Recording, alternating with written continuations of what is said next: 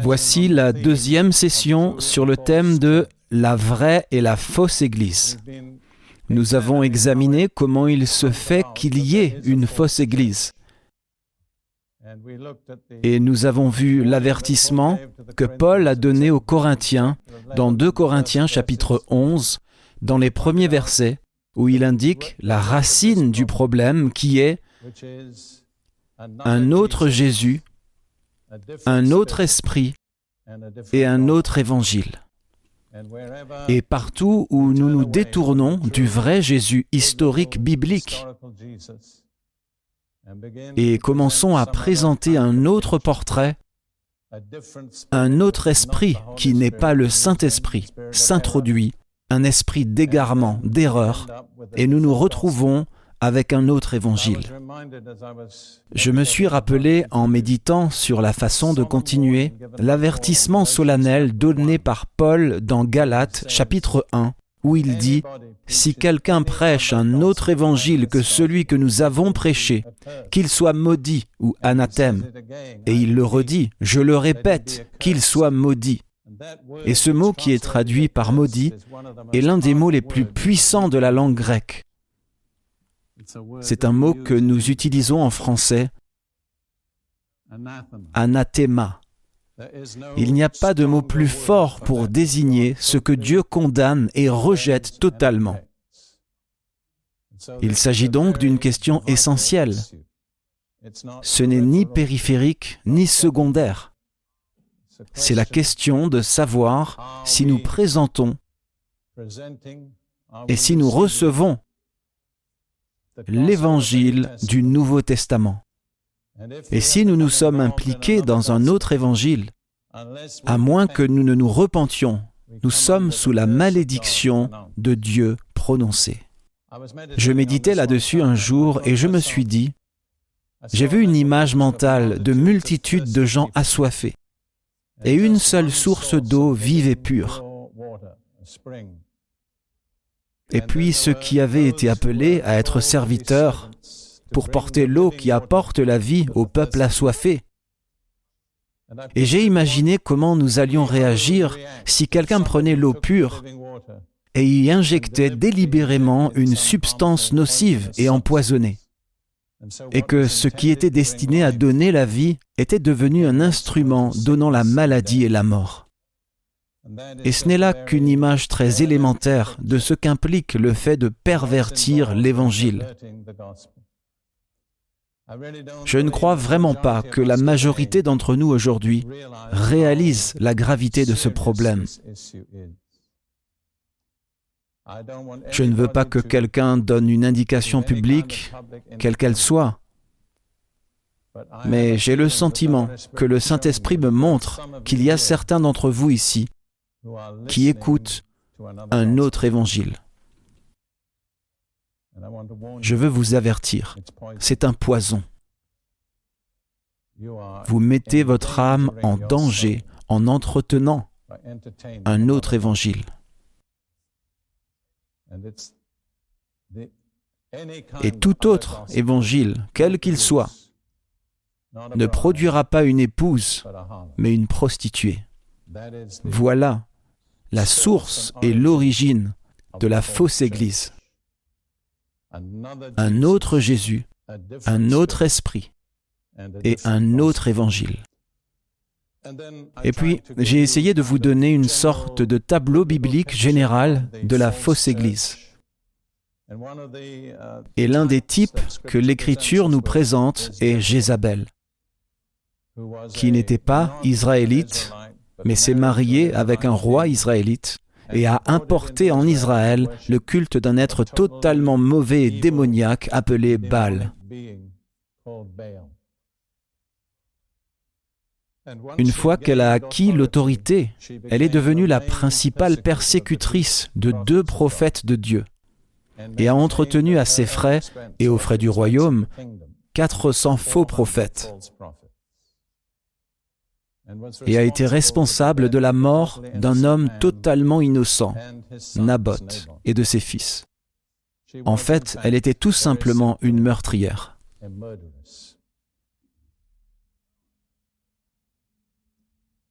Maintenant, j'aimerais poursuivre avec d'autres aspects de la représentation biblique de cette fausse Église. Et la plus grande partie de ceci se trouve dans le livre de l'Apocalypse, dans un chapitre particulier, le chapitre 17 de l'Apocalypse, qui commence par un ange disant à Jean, le révélateur, Viens, je te montrerai le jugement de la grande prostituée qui est assise sur les grandes eaux. Et puis un peu plus loin dans le chapitre, au verset 15,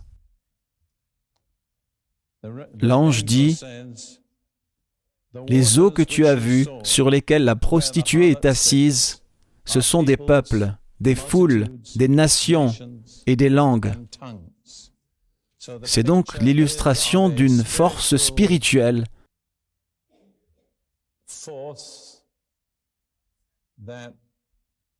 qui captivera un grand nombre de peuples, de multitudes, de tribus et de langues de la race humaine.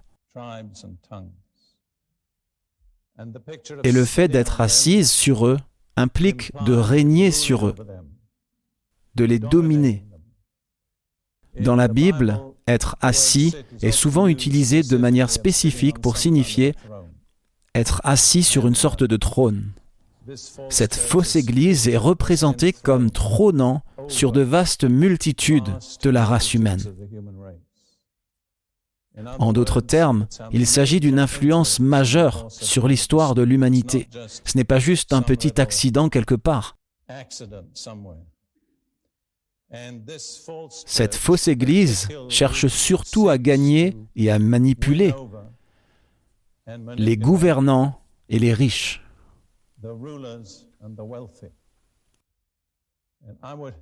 Je vais vous donner un petit indice. Tout groupe qui vise particulièrement les riches est probablement dans l'erreur. Jésus a dit que l'évangile est prêché aux pauvres. Cela ne veut pas dire que nous laissons les riches dehors. Mais quand les gens se tournent vers les riches, ce n'est généralement pas le Saint-Esprit qui l'a motivé. Dieu merci, les riches peuvent être sauvés. Mais quand une Église s'adresse aux riches, dans le but d'utiliser leur influence, cette motivation ne vient probablement pas de Dieu. Regardons quelques illustrations ici. Encore une fois, nous sommes dans Apocalypse 17 et nous lisons le verset 2 qui est une continuation du verset précédent. C'est avec elle, la fausse Église, que les rois de la terre se sont livrés à l'impudicité ou la fornication. Et c'est du vin de son impudicité que les habitants de la terre se sont enivrés. Ici, le sens de la fornication est d'abord spirituel. C'est la fausse religion, c'est l'idolâtrie. Mais remarquez que les premiers cités comme s'adonnant à l'idolâtrie sont les rois de la terre, les dirigeants, les riches. Et puis au chapitre 18, verset 3, Car toutes les nations ont bu du vin de la fureur de son impudicité ou de sa prostitution effrénée, son faux enseignement qui entraîne la colère de Dieu et conduit les gens à la fornication spirituelle. Et les rois de la terre ont commis fornication avec elle, et les marchands de la terre sont devenus riches par l'abondance de son luxe. Donc, encore une fois, l'accent est sur les rois et les riches. Et dans un certain sens, être en relation avec elle est un moyen de s'enrichir. Il est intéressant de constater dans le livre de l'Apocalypse à quel point l'accent est mis sur les marchands. Il semble que l'essentiel de la richesse soit entre les mains des marchands. Ayant été loin du continent européen de nombreuses années et étant revenu, je suis impressionné par la façon dont le commerce est devenu l'enjeu numéro un, et tout le reste est secondaire par rapport au commerce. Ce que la motivation politique ne pouvait faire, la motivation commerciale semble le faire. En d'autres termes, unir les nations d'Europe. Si vous lisez le livre de l'Apocalypse, vous verrez encore et encore les marchands représentés, soutenant cette organisation, parce que c'est une source de richesse pour eux. Maintenant, la richesse n'est pas mauvaise. La richesse vient en définitive de Dieu, mais la recherche de la richesse par des moyens religieux, d'après mes observations, vous met généralement dans des problèmes. Je pense qu'il y a un très célèbre cas, très médiatisé, d'un évangéliste radiophonique qui vient de faire l'objet d'un article dans nos journaux. C'est un exemple très frappant du danger d'utiliser l'évangile ou un soi-disant évangile comme moyen de s'enrichir personnellement. Je dois dire le soi-disant évangile, car je ne vais nommer aucune organisation, mais je pense que vous connaissez tous celle dont je parle. Ruth et moi avons été invités à participer à cette émission il y a environ deux ou trois ans, juste avant Noël. Il y a plus longtemps Quoi qu'il en soit, il y a quatre ans, disons. Nous étions théoriquement les principaux participants pendant deux heures. À la première session, qui a duré une heure, ils ont pris plus de 20 minutes pour récolter de l'argent en vendant des poupées. Et j'ai eu à peine 11 minutes. À la deuxième session, j'ai eu un peu plus de temps. Théoriquement, il s'agissait d'une célébration de Noël. Il n'y avait aucune raison de soupçonner les choses qui ont été révélées par la suite. Mais j'ai dit à Ruth, nous ne reviendrons jamais ici. Parce que ces gens trompent des millions de personnes sur la véritable nature du christianisme. Ils leur donnent une image totalement fausse de ce que c'est que d'être chrétien. Je ne m'en prends pas à cet individu en particulier. Je prie Dieu d'avoir pitié de lui. Peut-être doit-il passer par un chemin difficile vers la miséricorde de Dieu. Mais je m'en sers comme d'une leçon pour moi-même.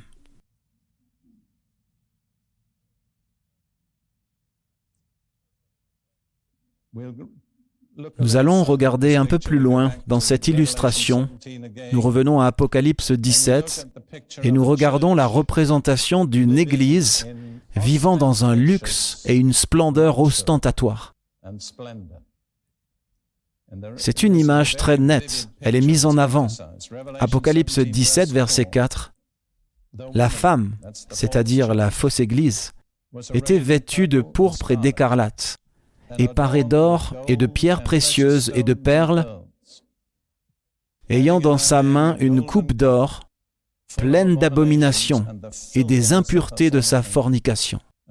Et encore une fois, la coupe d'or, c'est l'enseignement avec lequel elle séduit et égare des multitudes loin de la vérité. Mais vous remarquez qu'elle est parée d'or, d'argent, de pierres précieuses et de perles une richesse très ostentatoire et voyante. Et puis, dans le même chapitre, les versets 11 à 13,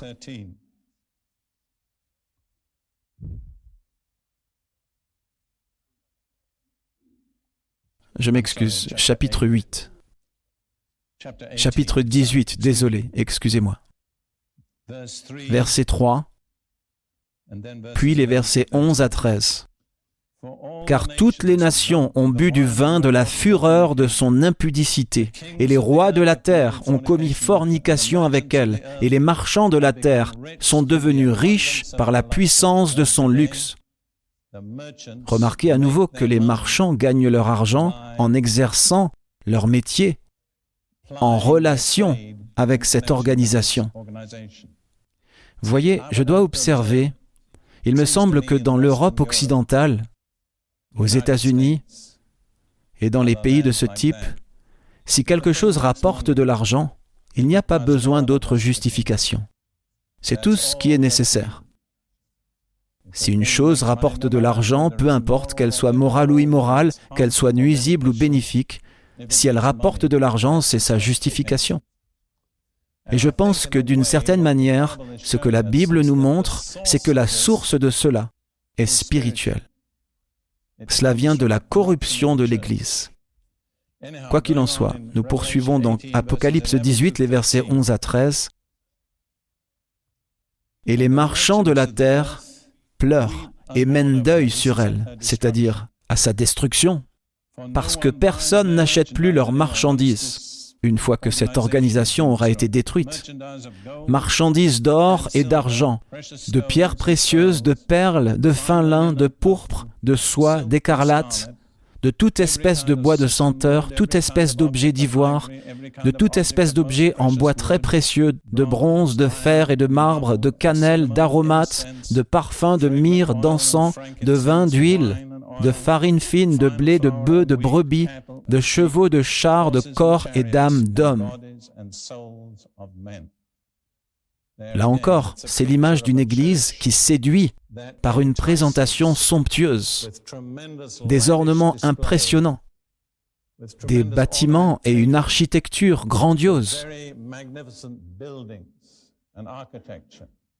Vous voyez, en lisant cela, quelque chose en moi me dit, tout cela fait appel à l'âme, mais pas à l'esprit. Toute sa force d'attraction s'adresse à l'âme humaine, mais ne touche pas l'esprit humain. Et puis au verset 16 de ce chapitre, en assistant à la destruction de cette ville, ils disent ⁇ Malheur, malheur, cette grande ville qui était vêtue de fin lin, de pourpre et d'écarlate, et parée d'or, de pierres précieuses et de perles. Et comme je lisais ce verset un jour, il m'est venu à l'esprit de comparer cela avec la tenue du grand prêtre sous la loi de Moïse. J'ai remarqué qu'il y a une différence significative. Laissez-moi juste relire ce passage, puis j'irai dans Exode 28. Elle était vêtue de fin lin, de pourpre et d'écarlate, et parée d'or, de pierres précieuses et de perles. Maintenant, dans Exode chapitre 28, verset 8, nous avons une description de l'éphode du grand prêtre qui était le vêtement distinctif que portait le grand prêtre. Je veux lire ceci et je veux que vous voyiez, si vous pouvez remarquer une seule chose, que le grand prêtre avait et que la prostituée n'a pas. La prostituée a tout sauf cette chose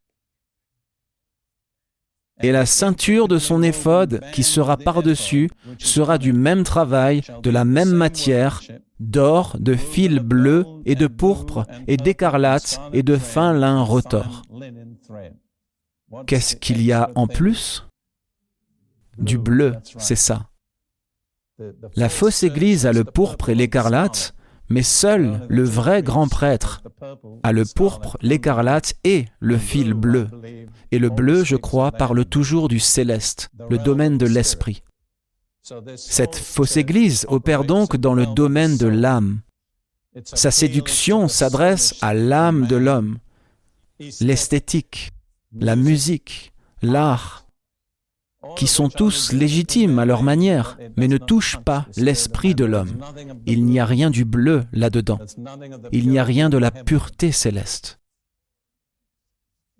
Paul indique dans 1 Corinthiens chapitre 2 qu'il est très important pour le peuple de Dieu d'apprendre à distinguer entre le spirituel et ce qui est de l'âme. La façon dont vous me regardez me dit que je dois vous lire ce chapitre. 1 Corinthiens chapitre 2.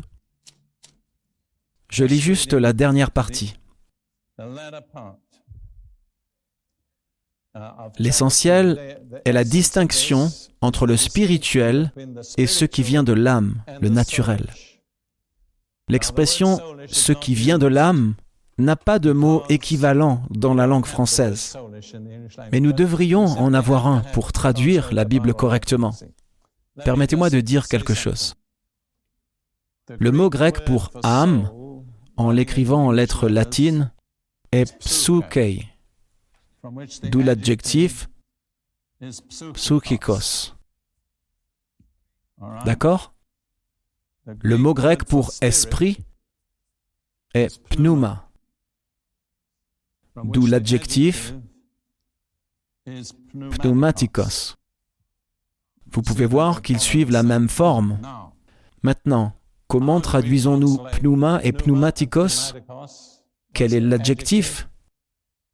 Du mot esprit, nous avons l'adjectif spirituel.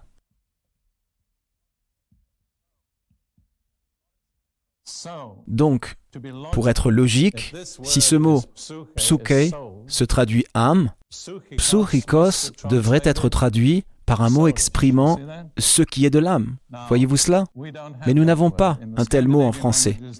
Dans la langue scandinave, ils ont un mot qui correspond à cela.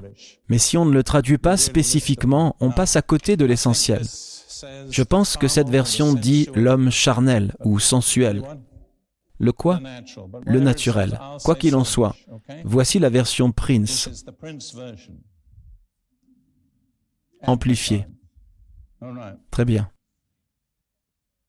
Verset 13, desquels aussi nous parlons, non point en paroles enseignées de sagesse humaine, mais en paroles enseignées de l'Esprit, communiquant des choses spirituelles par des moyens spirituels. Je suis toujours mal à l'aise quand les gens commencent à utiliser le jargon de la psychologie et de la psychiatrie pour exprimer une vérité spirituelle, parce que Paul dit, nous n'utilisons pas ce genre de langage. C'est adapté dans son contexte, mais ça ne convient pas pour exprimer une vérité spirituelle. Or, l'homme naturel ne reçoit pas les choses qui sont de l'Esprit de Dieu, car elles sont une folie pour lui, et il ne peut les connaître parce qu'elles se discernent spirituellement. Vous voyez, il faut faire la différence entre l'âme et l'esprit. L'homme naturel, dans son âme, ne peut recevoir la vérité spirituelle, parce qu'elle est reçue avec l'esprit. Mais celui qui est spirituel juge ou discerne toute chose, mais il n'est lui-même discerné par personne. Maintenant, voici l'application.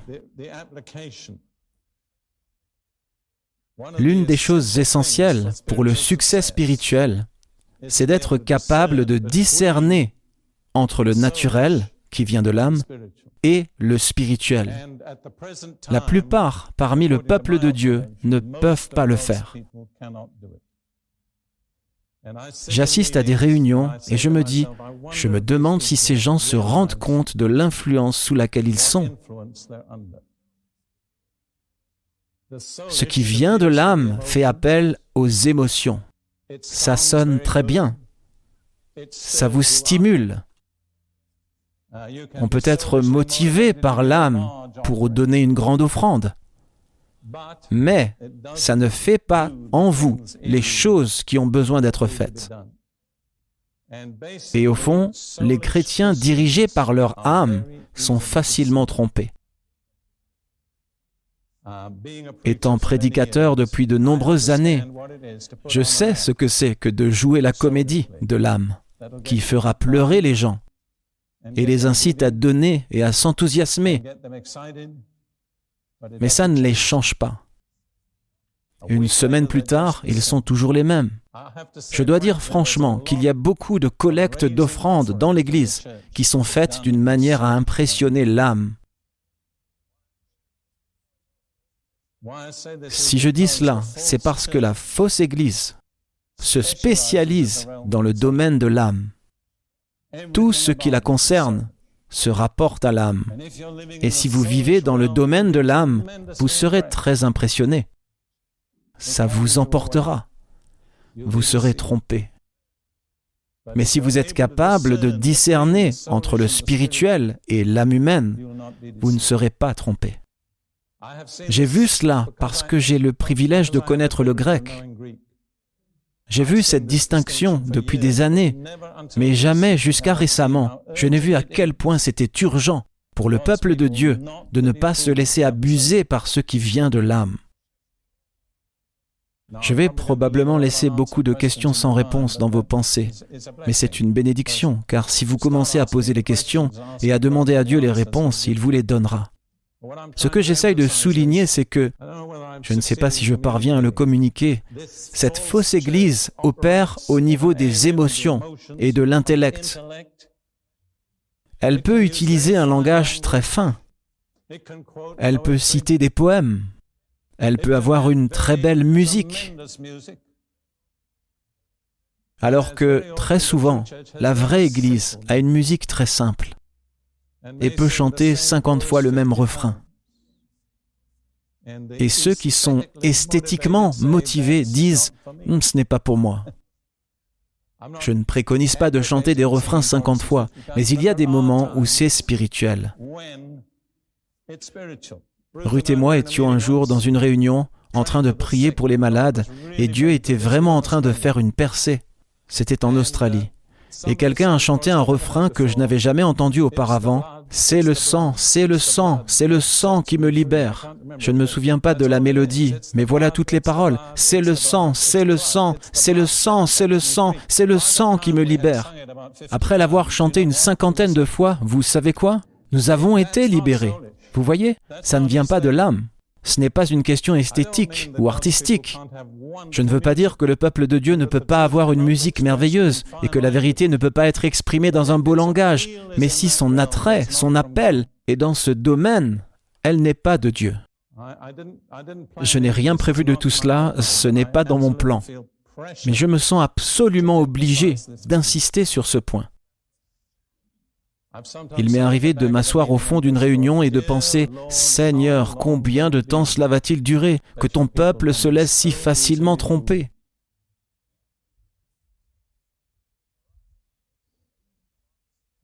Très bien.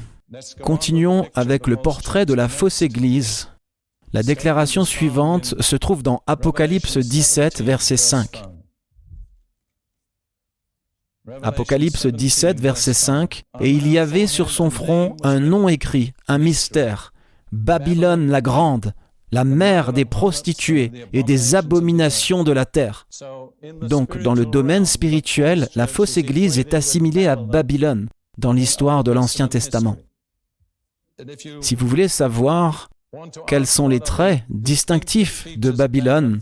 Tout d'abord, elle était une persécutrice du vrai peuple de Dieu. Elle a détruit le royaume de Juda. Mais ces deux caractéristiques principales sont l'idolâtrie et l'occultisme. Examinons juste deux passages. Le premier se trouve dans Ésaïe chapitre 47 et cela s'adresse à Babylone versets 12 et 13 d'Ésaïe 47. Reste donc au milieu de tes enchantements et de la multitude de tes sortilèges ou de tes sorcelleries, auxquels tu as consacré ton travail dès ta jeunesse. Qu'est-ce que c'est Les enchantements et la sorcellerie, en un mot, c'est l'occultisme, c'est ça. Et puis, verset 13, Tu t'es fatigué à force de consulter, qu'il se lève donc et qu'il te sauve. Les astrologues, ceux qui observent les astres et qui font leurs prédictions selon les lunes. Qu'est-ce que c'est L'astrologie, l'horoscope.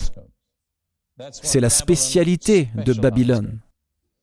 Et puis, dans Jérémie 50, nous avons une image similaire.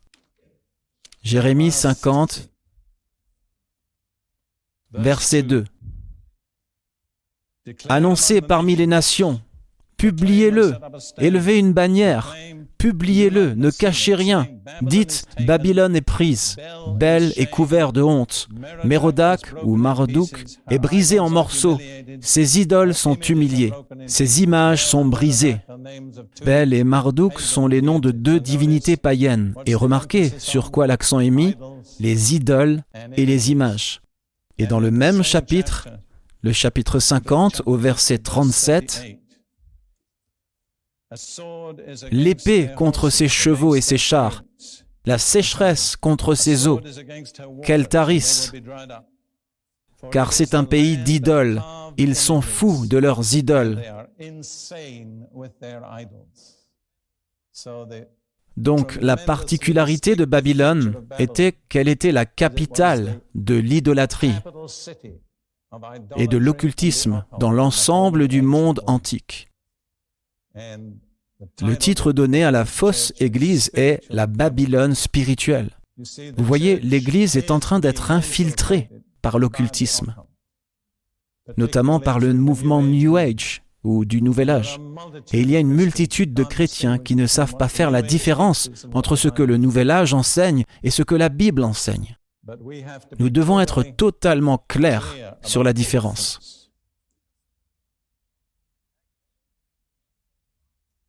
En fait, permettez-moi de le dire de la bonne façon, tout au long de l'histoire, l'Église catholique romaine, et ce n'est pas une attaque, a coexisté avec la superstition païenne idolâtre. De sorte que, dans de nombreux cas, les gens qui en font partie ne savent pas distinguer les choses.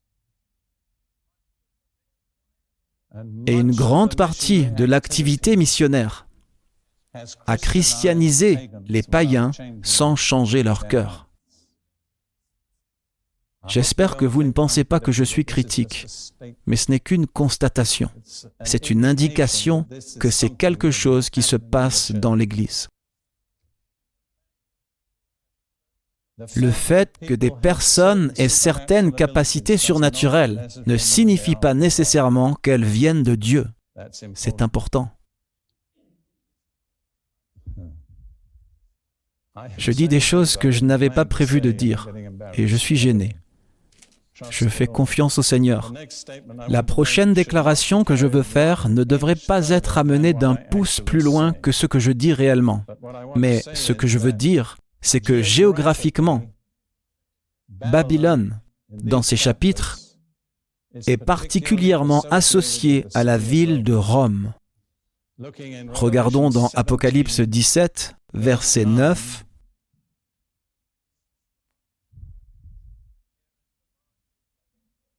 C'est ici l'intelligence qui a de la sagesse. Les sept têtes sont sept montagnes sur lesquelles la femme est assise.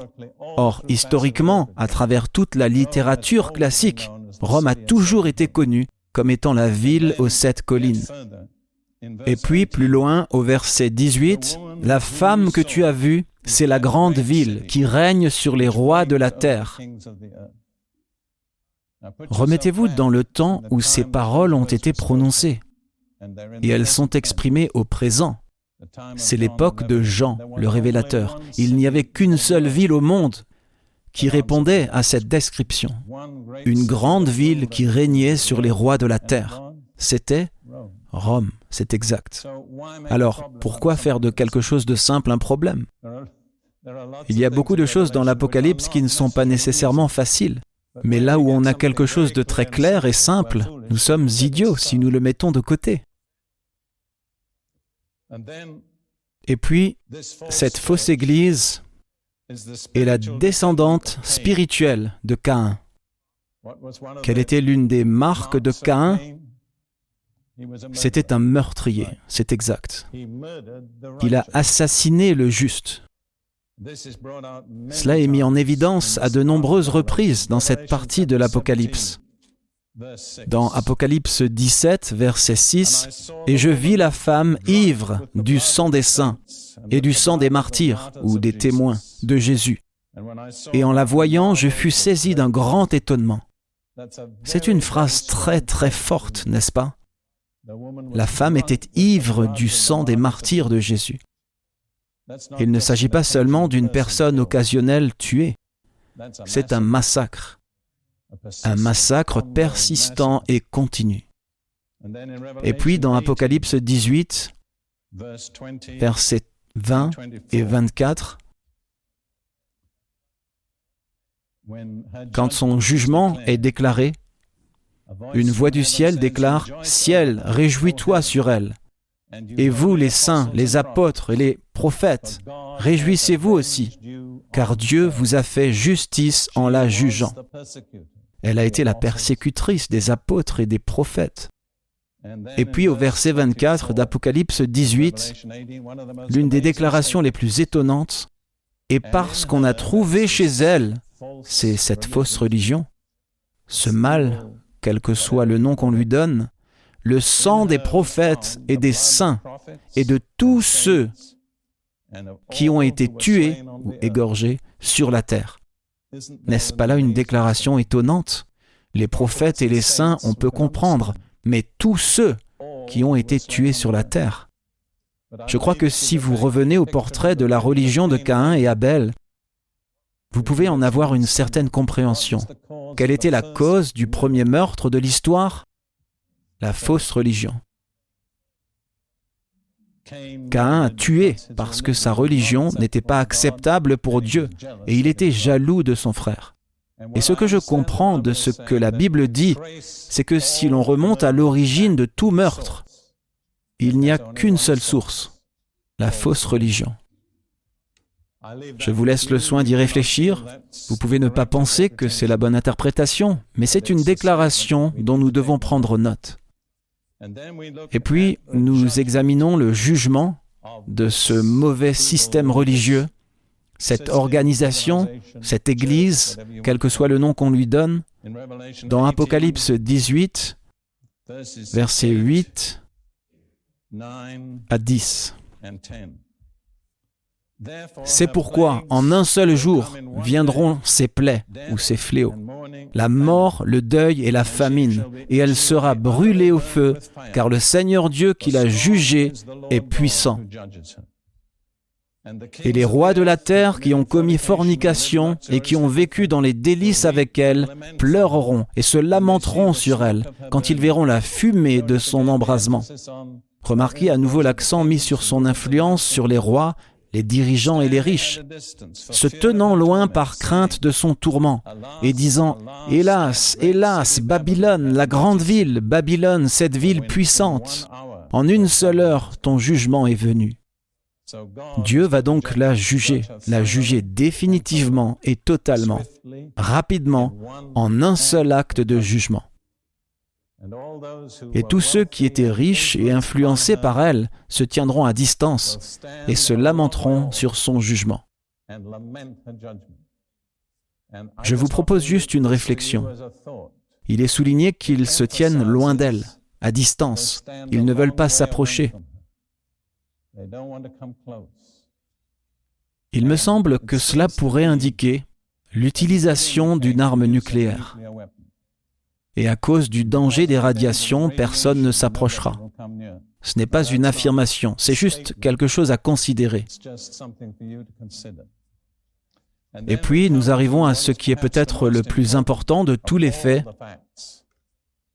qui est Apocalypse 18, verset 4. J'entendis du ciel une autre voix qui disait, Sortez du milieu d'elle, mon peuple